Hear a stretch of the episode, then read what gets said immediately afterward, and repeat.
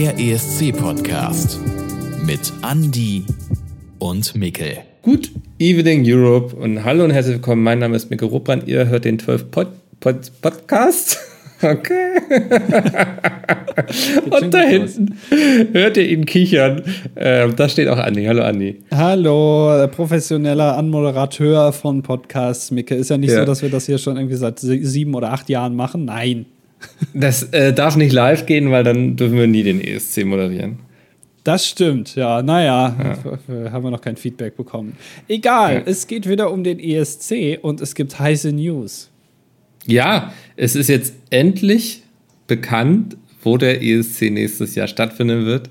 Jetzt werden die ganz aufgeweckten von euch sagen, Moment mal, das ist doch klar, dass der in Schweden stattfindet. Aber es geht hier um die Stadt, die gesucht wird. Es wurde bisher gerätselt, welche Stadt in Schweden ähm, sich den ESC sichern konnte, weil ich glaube, das Problem war, so viel Auswahl gibt es da gar nicht. Ähm, der ESC hat ja immer so besondere Anforderungen, was, ja, ich sag mal, Größe und auch Größe der Venues anbelangt. Und äh, die Wahl ist gefallen. Sie ist nicht allzu weit weg von Deutschland. Also für alle, die mit dem Gedanken spielen, dorthin zu reisen, ähm, die sollten jetzt ganz aufmerksam zuhören, denn der ESC 2024 geht nach Malmö. Ja. Ja, ja. Das, das, erste, ja. das erste, was du mir geschrieben hast, ist, ist ja gar nicht so weit weg von mir. Also, nee, also es ist, ich glaube, es gibt sogar von Hamburg aus eine Zugverbindung, die man nehmen kann. Malmö ist, ähm, also wenn du in Kopenhagen stehst, kannst du quasi einmal rüberspucken und dann bist du in Malmö. Ähm, Dänemark ja nur ein Katzensprung hier für uns Norddeutsche und Malmö ist dann auch nicht mehr so weit weg. Also ich, wir haben ja so ein bisschen, ich sag mal, einerseits Fluch, einerseits Segen, dass wir immer zum ESC streamen. Ja. Ähm, deswegen wird es für uns wohl nie eine Option sein, ähm, dort selbst hinzufahren während des ESCs. Aber vielleicht mal so einen kleinen ähm, Stadttrip irgendwie, klein, kleine Live-Berichterstattung von vor Ort irgendwie in den zwei Wochen vor dem ESC. I don't know, äh, wenn der Trubel da langsam losgeht. Das könnte ich mir schon vorstellen. Ja, es ist auch die Frage, also ich meine, du kannst auch gerne als Außenreporter des DDDs da hingehen, dann äh, muss ich das halt eben alleine machen mit den Leuten, aber dann können wir immer zu dir schalten und du sagst uns, was Ach, da vor der Halle abgeht. Das, ja, und jetzt sind seit drei Stunden alle drin. Hier ist äh, alles unverändert. Ich gebe wieder zurück ins Studio. Aber so funktioniert das doch. Also wenn NTV solche Schalten macht, die sagen auch meistens nicht mehr als, ja, ist alles noch wie vor einer Stunde, äh, back to you. Und dann jetzt kommt wieder irgendeine Hitler-Doku. Ja, das ist genau. Ja, nee, da, da bleibe ich schön daheim. Aber wie gesagt, also äh, ähm, das ist ja jedes Jahr beim ESC so, dass die ganzen Acts, ich glaube, die treffen tatsächlich zwei Wochen oder so vorher ein. Und dann geht das ja auch mit der ganzen Promophase da vor Ort los. Vielleicht können wir uns ja dafür irgendwas akkreditieren und dann hauen wir unser Steady Money ähm, auf den Tisch. Also wenn ihr wollt, dass wir mal Malmö auch einen Besuch abstatten, ähm, dann, dann werft doch gerne was in unseren Klingelbeutel. Ähm, bei Steady. Oder wenn alle Stricke reißen, sind wir natürlich dann wieder 2024 auch in Amsterdam beim Eurovision in Concert. Dann sehen wir wenigstens die ganzen Acts, wenn auch nicht live beim ESC, aber immerhin da. Und ja. äh, da, da, können wir schon mal ein bisschen ESC-Luft dann auch im Jahr 2024 schnuppern. Also der Termin ist für mich gesetzt, ne? Da ja. führt nichts dran vorbei, ja. Ja. Äh, Mikkel, äh, nach diesen ja, News, äh, die jetzt ganz aktuell sind und auch den nächsten ESC betreffen, wollen wir noch mal ein bisschen in der Geschichte weitergraben. Ich habe ein bisschen was vorbereitet heute und du weißt noch gar nicht, ja. was es ist. Mhm, äh, ich habe keine Ahnung. Die Zuhörerinnen und Zuhörer wissen es wahrscheinlich schon anhand des Titels. Deswegen ist da der Überraschungsfaktor jetzt nicht mehr so hoch. Ist jetzt auch keine krasse Überraschung. Also ich habe jetzt dir hier kein Geburtstagsgeschenk verfrüht oder verspätet, wie auch immer, vorbereitet. Aber ich würde sagen, wir legen los mit der heutigen Ausgabe von 12 Points und wir befinden uns am 28. Februar 1981 in oh München. Gott. In München mhm. findet der deutsche Eurovision äh, Song Contest. Jetzt muss Song? ich kurz überlegen, was ESC nochmal heißt. Wie heißt nochmal dieses Projekt, was wir hier machen? Worum dreht sich das? Fußball? Fußball? Nein. Äh, Handball? Nein, auch nicht. ja, ich war noch bei, bei, Eurovision in Concert, dachte, das C heißt Concert und habe mich kurz gefragt, was das S jetzt bedeutet. Aber ja, Eurovision Song Contest. Ähm, und äh, es ist, in München findet an diesem 28. Februar 1981 der deutsche ESC-Vorentscheid ein Lied für Dublin statt. Und mhm. äh, gewinnen wird diesen ESC-Vorentscheid der Song Johnny Blue von der Sängerin Lena Valaitis. Weiß nicht, ob du dich daran noch erinnerst. Lebhaft wahrscheinlich nicht, weil da warst du noch nicht mal geplant. Genau, deswegen äh, habe ich da überhaupt gar keine Erinnerung dran, wenn ich ganz ehrlich bin. War aber ein gutes Jahr, denn im April 1981, also zwei Monate später, findet dann der Eurovision Song Contest statt und der deutsche Act wird Zweite. Sie wird also Zweite, mhm. nur vier Punkte hinter dem Siegerland Großbritannien. Also ein echt gutes Ergebnis. Und das ist der bis dahin größte Erfolg des deutschen ESC-Rekordkomponisten Ralf Siegel. Und da würde ich sagen, müssen wir auch mal einen Podcast zu machen. Und das erklärt jetzt oh. auch schon, dass dieser Podcast sich noch nicht über Ralf Siegel dreht. Ah. Aber ich denke, das ist auch mal ein, ein großes Thema. Ähm, sondern es geht um das was anderes. kurz hyped. Nein, ja. es geht nicht um Ralf Siegel. Denn okay. eigentlich, äh, obwohl Ralf Siege da einen großen Erfolg mitgefeiert hat, zweiter Platz, er wollte eigentlich da auch mit einem anderen Song, mit einem anderen Act auftreten beim Vorentscheid. Und zwar mit dem Song Flieg nicht so hoch, mein kleiner Freund. Und das ist ein Song, der von Ralf Siege geschrieben wurde. Der ist in der deutschen Hitparade damals sehr, sehr erfolgreich, verpasst aber trotzdem den deutschen Vorentscheid.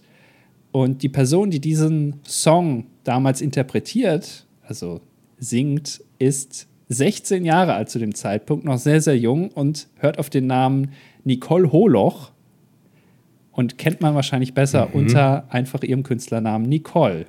Oh, ich wollte gerade sagen, ich dachte gerade so, das kannst du das jetzt sagen, dass Nicole Holoch kein allzu guter Künstlername ist. Aber gut, hat sie selbst bemerkt, ja. Ja, ich weiß auch nicht, um ganz ehrlich zu sein, ob Nicole auch ein guter Künstlername ist, weil wenn du Nicole googelst, dann findest du natürlich alle Leute, die Nicole heißen. Und es gibt sehr viele Leute, die so heißen. Aber wir reden hier über die Sängerin Nicole und damit un über unseren ersten Gewinn, den ersten deutschen Gewinn beim Eurovision Song Contest. Und darum soll es heute gehen. Dieser Podcast handelt um ein bisschen Frieden.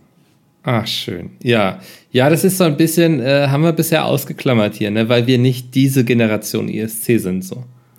Das ist korrekt, aber ich fand es trotzdem mal interessant, weil man sagt ja immer, Nicole war lange Zeit die einzige Deutsche, die das überhaupt gewonnen hat. Jetzt haben wir natürlich mit Lena eine zweite Person, was heißt jetzt auch schon wieder seit 13 Jahren, fast 14. Das ist ja unfassbar, wie lange das jetzt schon wieder her ist, ne? Ja, also in ESC-Dimension, also in deutschen ESC-Dimensionen ist das quasi vorgestern gewesen. Genau, ein kleiner Katzensprung, ja. aber man ja. hat lange sich anhören müssen, dass Nicole ja die einzige war, die das bisher gewonnen hat. Und ich dachte, es wäre doch mal interessant, ein bisschen zurückzublicken und da auch nochmal sich das äh, zu Gemüte zu führen, wie das denn damals war, wie es dazu kam, wer das überhaupt ist als Person.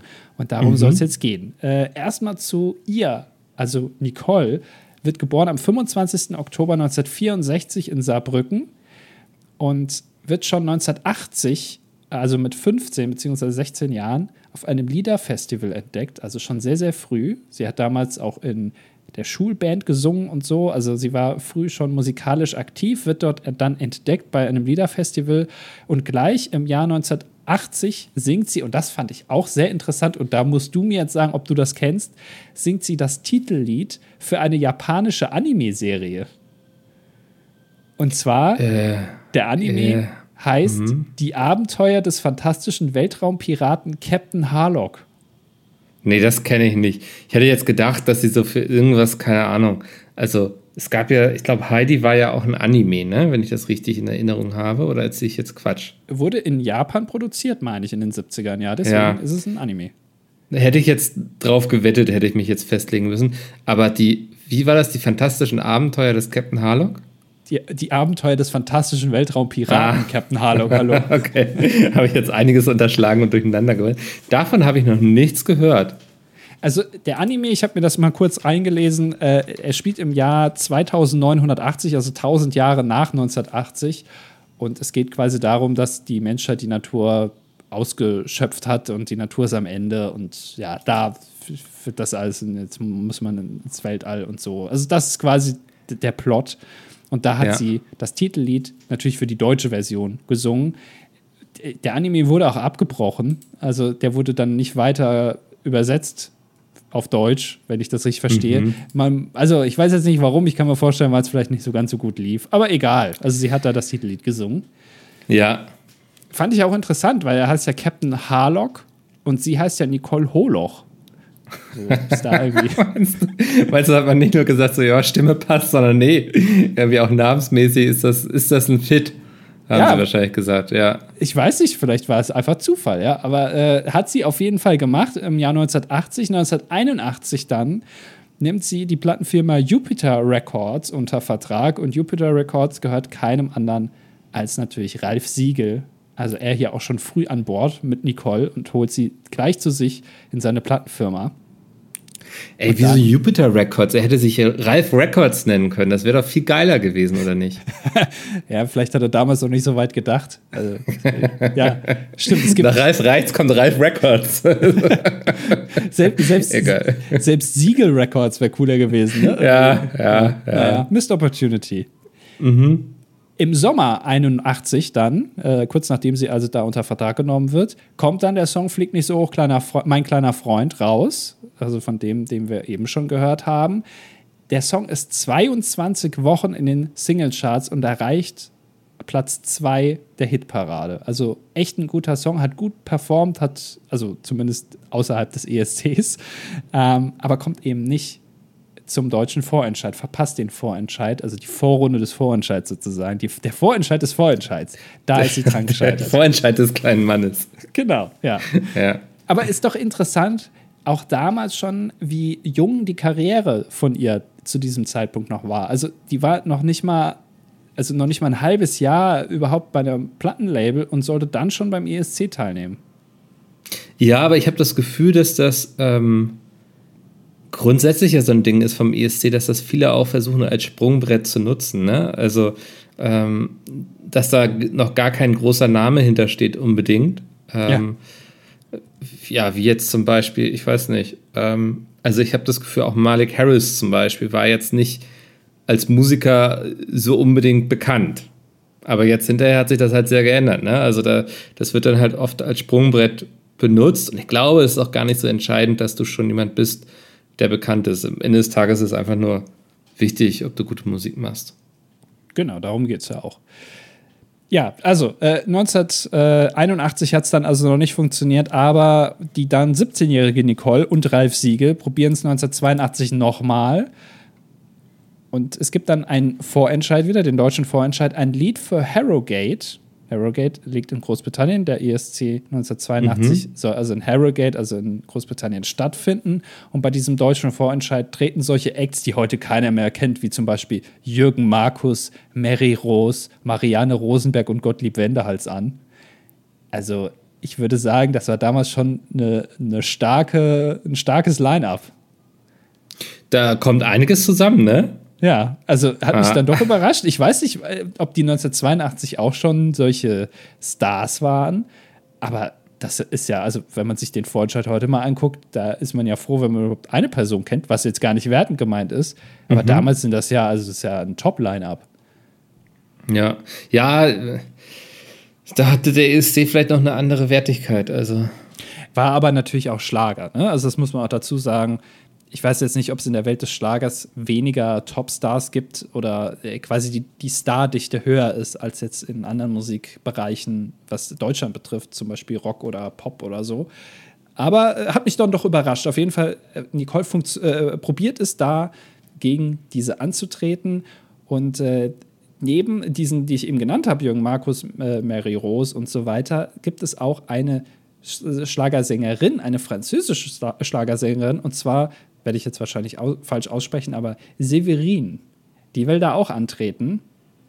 und tut es auch. Also sie nimmt am deutschen Vorentscheid teil, obwohl sie eine französische Schlagersängerin ist. Sie hat aber damals schon sehr große Erfolge in Deutschland mit ihrer Musik gemacht und deswegen soll sie da auch mitmachen, ist sehr erfolgreich, hat sogar 1971 mal den Eurovision Song Contest gewonnen, damals für Monaco.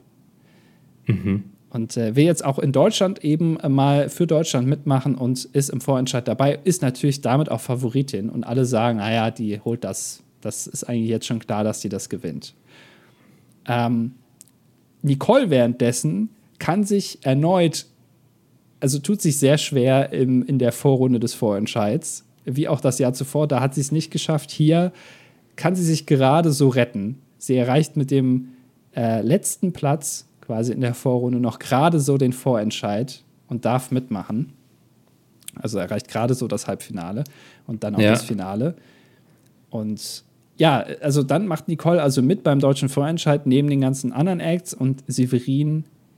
Und warum auch immer, Severin tritt auf Startplatz Nummer zwei an beim Vorentscheid und kommt am Ende nur auf den zehnten Platz von insgesamt zwölf. Was? Ja. Aber also, also das würde mich jetzt mal wirklich auch interessieren, auch weil ne, du meintest ja gerade, dass Nicole Holoch gar nicht äh, unbedingt Favoritin war ähm, und sich nur gerade so ins Halbfinale retten konnte. Ähm, also was ist da zwischendurch passiert? Was hat Ralf Records gemacht, damit das noch geklappt hat? Das ist eine gute Frage, das weiß ich nicht so genau. Vielleicht hat sie einfach nicht so gut performt, beziehungsweise alle anderen haben äh, schlecht performt und Nicole hat gut performt. Oder vielleicht hat sie sich dann noch mal in die Herzen singen können während äh, dem ganzen Prozedere. Ich weiß es nicht. Auf jeden Fall Severin kommt am Ende nur auf den 10. von 12 Plätzen. Nicole startet auf Startplatz 12, also als letzte mit dem Song Ein bisschen Frieden und gewinnt das Ding. Das bedeutet, Nicole fährt also zum Eurovision Song Contest 1982. Und äh, wenn man sich das Lied mal anhört, ein bisschen Frieden, ich glaube, der Titel beschreibt das schon sehr gut. Es geht eben um die Sehnsucht nach dem Frieden in der Welt. Man kann sich ja gerne auch mal den Text durchlesen. Das äh, beschreibt es aber eigentlich schon. Das, das reicht, wenn man das sagt. Äh, und mhm. ich glaube, man hat den Refrain ja auch noch ein bisschen so im, im Ohr, wie sie da so sitzt und singt. Ja, also, ist ja. deutsches Kulturgut, würde ich behaupten. Genau, ja, ich glaube, da ja. braucht man jetzt gar nicht näher drauf einzugehen. Ja, am 24. April, also auch hier wieder April, nicht Mai 1982, findet dann der Eurovision Song Contest eben in Harrogate statt. Und interessanterweise, es gibt zwei Länder, die nicht teilnehmen, die auch echt stark sind. Es ist erneut mal wieder Italien, die nicht teilnehmen. Mhm. Das äh, kennen wir ja mittlerweile, das hatten wir auch schon im Big Five Podcast, dass Italien sehr oft auch mal nicht teilgenommen hat. Und ja, was heißt überraschenderweise, aber tatsächlich Frankreich auch nicht. Und das ist das bis heute erst das zweite Mal, dass Frankreich nicht beim Eurovision Song Contest teilgenommen hat. Davor 1974 nicht und eben jetzt 1982 nicht.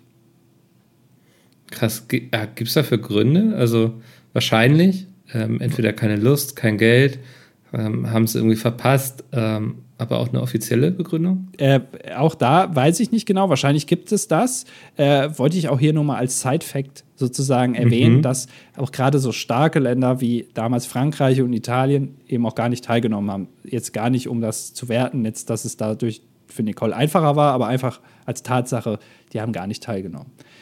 Ja. Und nur hier auch mal eine geschichtliche Einordnung. Ich meine, das ist ein Friedenssong, ein bisschen Frieden. Ne? Ähm, das, in der Zeit macht das auch Sinn, denn äh, 1982, gerade im April, finden die Falklandkriege statt oder der Falklandkrieg findet statt. 22 Tage zuvor hat er erst begonnen. Und äh, das war ein Krieg zwischen Argentinien und dem Vereinigten Königreich um die Falklandinseln. Das ist eine Inselgruppe vor Südargentinien. Und äh, Argentinien hat da schon länger ein Auge drauf geworfen. Die gehören nämlich eigentlich zum Vereinigten Königreich. Argentinien würde das gerne erobern und es kommt eben dann zum Krieg im April. Und äh, äh, das äh, Vereinigte Königreich kann es dann aber im Juni wieder zurückerobern, also diese Inselgruppe. Das vielleicht nur hier mal gerade zur Einordnung. Und zusätzlich auch noch, es gibt die Nachrüstungsdebatte äh, der NATO-Doppelbeschluss, das ist hier so ein Begriff, der einem da in den Kopf kommt, der kündigt also neue Atomraketen an, weil die Sowjetunion angefangen hat, die SS-20-Raketen zu stationieren. Da hat die NATO gesagt, da müssen wir jetzt auch wieder nachziehen und äh, Atomraketen stationieren. die Doomsday Clock, ich weiß nicht, sagt dir der Begriff Doomsday Clock was? Ja, quasi wie nah die Erde vor dem aussteht, ne? Genau, also es ist eine Uhrzeit, ja. äh, man sagt immer x Minuten vor zwölf. Je näher es vor zwölf ist, desto kürzer ist die Welt vor einem Weltuntergang. Aktuell befinden wir uns, glaube ich, 30 Sekunden vor Mitternacht, äh, so nah wie noch nie vor oh der absoluten Zerstörung. Hm. Damals war sie auf 23.56 Uhr, also vier Minuten vor 0 Uhr. Zehn Jahre zuvor, im Jahr 1972, war sie noch auf 23.48 Uhr. Also man sieht oh, ja. in den zehn Jahren davor hat sie sich dann doch etwas mehr in Richtung 0 Uhr bewegt. Also das vielleicht nur als Einordnung. Ach, ja, hätte man auch nicht gedacht. Ja, weißt du, wir starten dann mal so einen schönen guten Laune 12 Points Podcast über den ESC und dann sowas hier. Naja, naja. Aber, ja, man muss es auch mal dazu erwähnen. Es gehört ja, ja. auch, das ist ein bisschen Teil der deutschen Geschichte, nämlich. Und äh, ja, das sollte man da auch noch erwähnen. Also der Friedenssong, der macht auch schon Sinn in dieser Zeit. Ähm, und Nicole tritt jetzt eben an. Es gibt 18 Teilnehmerländer und Nicole, das kennt sie auch schon, tritt auf Startplatz 18 an als allerletzte. Ähm, das ja, zieht sich so ein bisschen durch. Beim Vorentscheid mhm. ist sie mhm. als letzte angetreten. Das Jahr zuvor wurde sie, ist, hat sie gar nicht erst teilgenommen. Jetzt hier auch wieder der letzte Startplatz. Aber wir haben ja auch gelernt, dass es eigentlich gar nicht so schlecht ist. Denn ähm, wenn man als letzte startet oder im hinteren Drittel, da hatte man sich ja bei Lena schon dafür entschieden, dass sie da antreten soll. Das äh, bleibt dann irgendwie mehr im Kopf. Und ähm, Startplatz 18, Ralf Siegel sitzt bei dem Auftritt selbst am Klavier äh, Nicole sitzt quasi auf der Bühne mit einem weißen, mit einer weißen Gitarre, ist natürlich auch so ein Friedenszeichen, ne? Weiß. Das ist also durchchoreografiert, sagen wir es mal so. Ja, kommt noch irgendwie eine Taube reingeflogen und weiß nicht, mit genau. der deutschen Flagge im Schnabel. Ja. Ja. Und jetzt weiß ich nicht, wie es dir geht, aber ich glaube, wir haben den ESC natürlich nicht gesehen. Ich kann mir auch vorstellen, dass du jetzt da auch nicht nochmal reingeguckt hast, so in deiner Zeit, wo du dich jetzt für den ESC interessierst, dass du dir nochmal gedacht hast, ich gucke mir jetzt nochmal den Auftritt von Nicole an. Aber man sieht das ja hier und da mal, beziehungsweise hört es. Ich, zum Beispiel in der Chartshow oder sowas wird das bestimmt mal eingespielt sein. Und es gibt, also zumindest war ich der Meinung, dass sie bei diesem Auftritt das in verschiedenen Sprachen gesungen hat. Würdest du da d'accord gehen? Boah, das weiß ich nicht mehr. Also, äh, also ich glaube, beim, ich hätte jetzt gesagt, beim ursprünglichen ESC auf Deutsch, aber dann vielleicht im Anschluss, dass man das dann in allen möglichen Sprachen gemacht hat, weißt du? Ja, also ich, ich kann das Ganze aufklären. Ähm, also ich hatte das auch so in Erinnerung, sie singt auf Deutsch und deren Refrain einmal auf Deutsch, dann mal auf Englisch und so. Aber das war nicht so. Beziehungsweise es, es, es ist eine halbe Wahrheit. Der eigentliche Auftritt findet komplett auf Deutsch statt. Und das macht natürlich auch Sinn, weil damals war man ja noch angehalten, beziehungsweise es war ja sogar Pflicht, ähm, in der Landessprache zu singen. Das heißt, mhm. sie musste ja auch auf Deutsch singen. Das hat sich ja erst Ende der 90er geändert. Sie musste es komplett auf Deutsch singen kleiner Spoiler, aber es ist auch kein Spoiler, sie gewinnt natürlich am Ende den Eurovision Song Contest und dann gibt es ja immer noch mal die Präsentation des Siegertitels. Man darf dann ja noch mal auftreten. Da wird sie dann den Song teilweise auf Deutsch singen äh, und dann den Refrain teilweise auf Englisch, Französisch und Niederländisch. Ah, das aber das, das müssen die ja schon vorbereitet haben, ne? Also das wird sie ja nicht plötzlich aus dem Stehgreif gemacht haben, spontan. Exakt, ja genau. Also sie ja. muss sich darauf vorbereitet haben, mal eben das auf Englisch zu improvisieren oder gerade auch auf Französisch und Niederländisch das wird ja. sie nicht äh, können, wahrscheinlich. Deswegen hat sie es vorbereitet. Äh, aber man muss auch dazu sagen, der Song ist auch äh, teilweise in andere Sprachen übersetzt worden, war dann natürlich auch ein Riesenerfolg, auch international. Vielleicht hatte sie es da auch schon einfach äh, deswegen schon vorbereitet. Aber ja, ist, man hat vielleicht schon geschielt dass, darauf, dass man mhm. gewinnt. Ja. Ich glaube ähm, auch. Es ist äh, bis heute auch äh, der einzige deutschsprachige Song, der überhaupt den ESC jemals gewinnen konnte. Auch natürlich nur so eine halbgroße Überraschung, aber der war komplett auf Deutsch, ist bis heute auch der einzige, der das geschafft hat. Und ich kann mir auch vorstellen, dass sich das so schnell auch nicht mehr ändert. Mhm. Ähm, große Überraschung dann, oder was heißt große Überraschung, aber es passiert eben, Nicole gewinnt den Eurovision Song Contest das erste Mal, dass Deutschland überhaupt gewinnt und mit 161 Punkten holt sie den ersten Platz. Israel wird Zweite mit 100 Punkten, das heißt 61 Punkte Vorsprung. Und wenn man mit 161 damals gewinnen konnte, das ist schon ein ganz schönes Brett. Ja. Äh, auch, krass. auch interessant, Deutschland bekommt von jedem Teilnehmerland Punkte, außer von Luxemburg.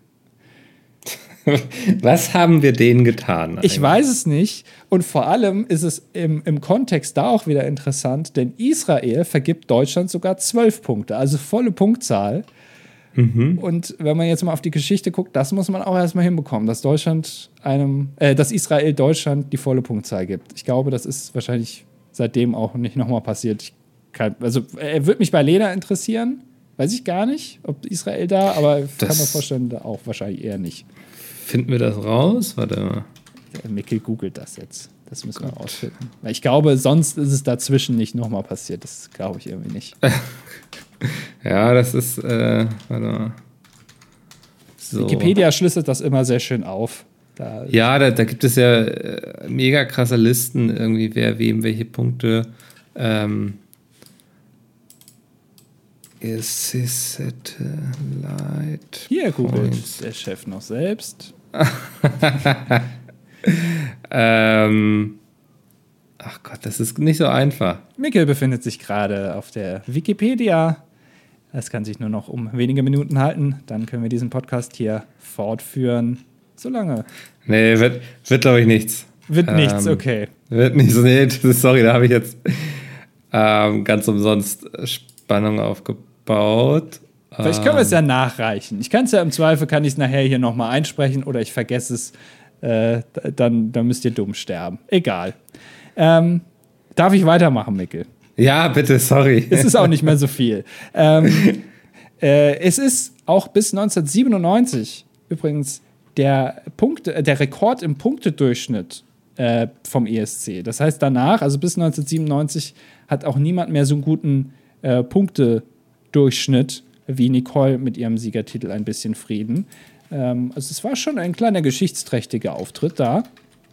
Mhm. Und äh, was auch noch sehr kurios ist, und das finde ich wirklich sehr lustig, und ich bin auch dafür, dass wir das in Deutschland in den Sprachgebrauch mit einnehmen.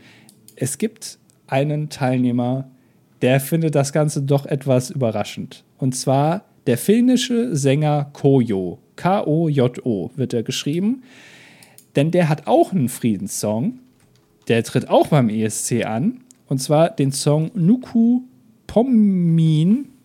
Ist auch wahrscheinlich falsch ausgesprochen. Äh, auf Deutsch heißt das äh, so viel wie Schlafe bis zur Bombe. Ist ein Friedenssong. Und Koyo denkt sich, oh Mensch, also wenn Nicole hier mit ein bisschen Frieden an, antanzt hier dann, und das so gut performt, dann kann er ja da vielleicht auch, er wird letzter mit null Punkten. Ah. Und das überrascht ihn dann doch ein bisschen und findet das auch seltsam, dass er auch genauso mit dem Friedenssong null Punkte macht und gleichzeitig den Friedenssong gewinnt. Und tatsächlich ist es so bis heute, heißt beim finnischen Eishockey, wenn da zwei Mannschaften 0-0 spielen, dann nennen die das einen Koyo-Koyo.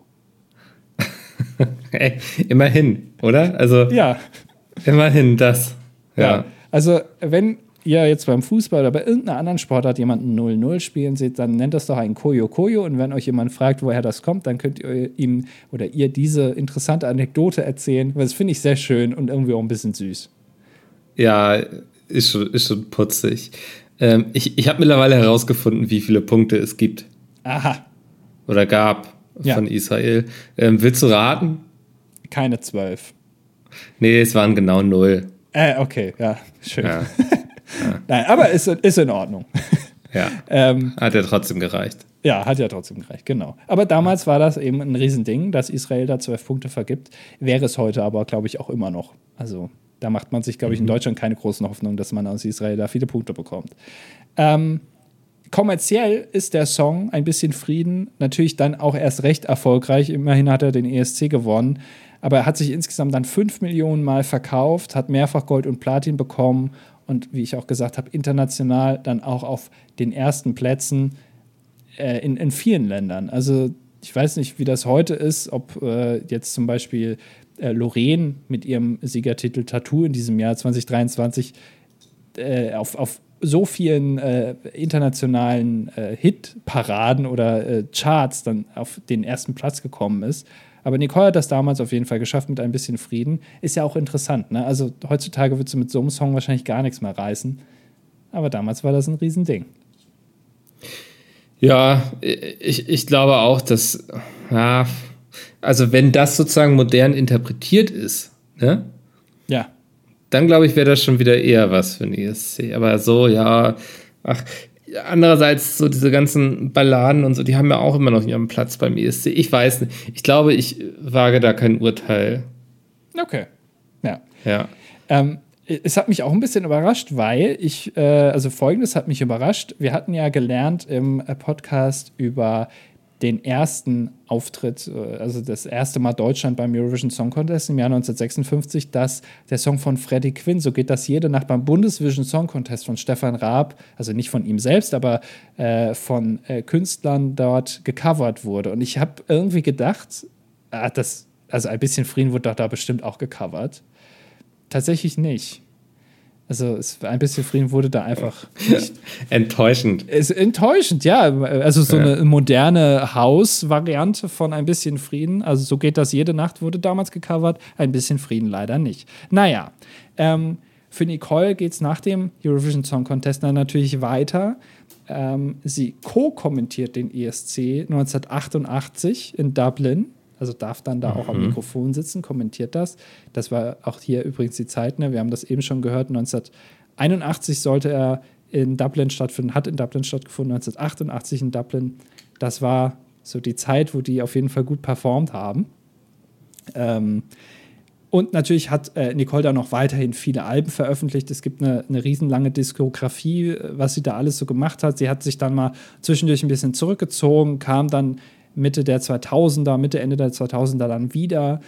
Er hatte dann äh, jetzt kürzlich tatsächlich den Krebs besiegt. Ich glaube, sie hatte Brustkrebs. Äh, da ist sie dann nochmal in den Medien äh, ein bisschen größeren Auftritt bekommen, weil sie das dann auch öffentlich gemacht hat und darüber gesprochen hat. Und man sieht sie hier und da noch irgendwo. Ich glaube aber, ich meine, wir beide sind jetzt ja nicht so im Schlagerbusiness drin. Es hat mich doch ein bisschen überrascht, dass Nicole jetzt nicht die, den Stellenwert in, diesem, in dieser Schlagerbranche von den Zahlen her gefühlt hat, wie ich ihr jetzt, jetzt zugetraut hätte. Weißt du, was ich meine? Ja, ich verstehe, was du meinst. Also ich glaube, das ist ein Name, den jeder kennt, aber ich glaube, sie ist, vielleicht sehen wir das auch da falsch, weil wir erst ja in den 90ern geboren wurden. Also vielleicht hatte sie dann nach dem ESC halt ihre große Zeit und jetzt kann sie halt nicht mehr mit den Amigos mithalten, was ja aber auch okay ist. ähm, äh, aber ja, also, also wenn ich an deutschen Schlager denke, denke ich erst ganz spät an sie. Genau, also das kann jetzt natürlich ein verzerrtes Bild sein und die ganzen Schlagerfans da draußen können uns im Zweifel da auch widersprechen. Aber äh, zumindest was die Diskografie betroffen hat, äh, habe ich da jetzt nicht mehr so viele Nummer 1 Hits. Und auch, also äh, bei den Alben stand auch teilweise gar nicht mehr, wie oft sie verkauft wurden. Das ist jetzt gar nicht wertend, aber äh, hat mich dann doch ein bisschen überrascht. Naja, ähm, also äh, sie macht weiter, sie hat auch nicht aufgehört, was ich mir auch hätte vorstellen können, dass sie nach dem ESC sagt, komm, dann mache ich jetzt noch zwei Jahre und dann ist gut. Aber ihre Karriere hatte damals ja erst so richtig angefangen, generell, nicht nur durch den ESC, sondern sie hatte erst ein Jahr vorher überhaupt einen Plattendeal bekommen. Und sie hat weitergemacht und äh, ich denke mal, hier und da wird man sie noch beim Fernsehgarten sehen. Mhm. Ja, das äh, ist die kleine Geschichte von Ein bisschen Frieden. Nicole, der erste Siegertitel beim Eurovision Song Contest für Deutschland. Ja, spannend, ne? Also eine der ganz großen aus Deutschland eigentlich, wenn man so möchte. Und ich weiß gar nicht, war es Ralf Siegels erster großer Auftritt auch beim ESC oder hatte er vorher schon versucht, jahrelang da äh, was zu reißen? Oder war das dann auch so sein erster großer Aufschlag beim ESC? Also, dass er ja vorher schon für den Vorentscheid versucht hat, irgendwie Leute unterzubringen und so, das hat es ja hier schon erzählt. Aber beim ESC selber.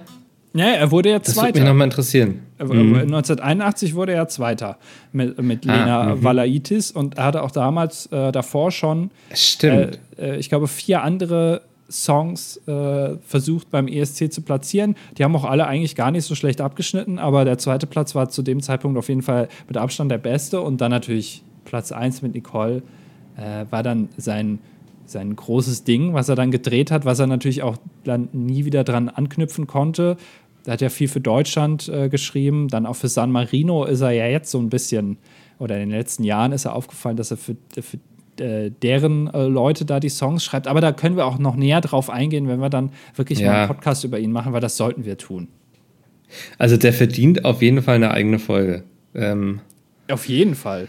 Ja. Die Ralf Records nennen wir es dann. ja, ist immer noch enttäuschend. Klingt ne? wie so ein Trugreim-Podcast, oder? Die Ralf Records. ja, ja, genau. Ja, das, sind, das ist, wird alles aufgeschlüsselt, ja. Ja, ja.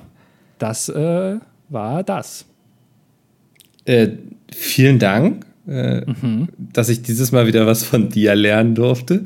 Ähm, nächste Woche können wieder alle Steady-UnterstützerInnen etwas von mir lernen. Ähm, wenn ihr noch nicht bei Steady uns unterstützt, dann guckt da doch mal vorbei. Da gibt es halt äh, alle zwei Wochen eine exklusive Folge. Äh, alle zwei Wochen im Wechsel hören wir uns ja hier im freien Feed. Ähm, wir freuen uns, wenn es da mehr Leute werden, die uns unterstützen. Dann könnt ihr auch unsere Lust Reisen nach Amsterdam und Malmö finanzieren. Ähm, und wenn ihr keine Lust habt, uns zu unterstützen, dann reicht es uns auch, wenn ihr uns irgendwie eine tolle Bewertung bei Spotify oder ähnliches gebt. Ähm, das hilft auch schon immer. Genau. Und dann würde ich sagen, hören wir uns nächste Woche wieder. Ähm, dann bereitet Micke was Schönes vor und ich freue mich schon. Bis dahin, äh, macht euch noch eine schöne Zeit. Bis dann, ciao, ciao. Das war 12 Points, der ESC-Podcast mit Andy und Mikkel. Du möchtest eine weitere exklusive Folge oder die exklusive Playlist mit Songs aus der Welt des ESC? Unterstütze uns jetzt auf Steady.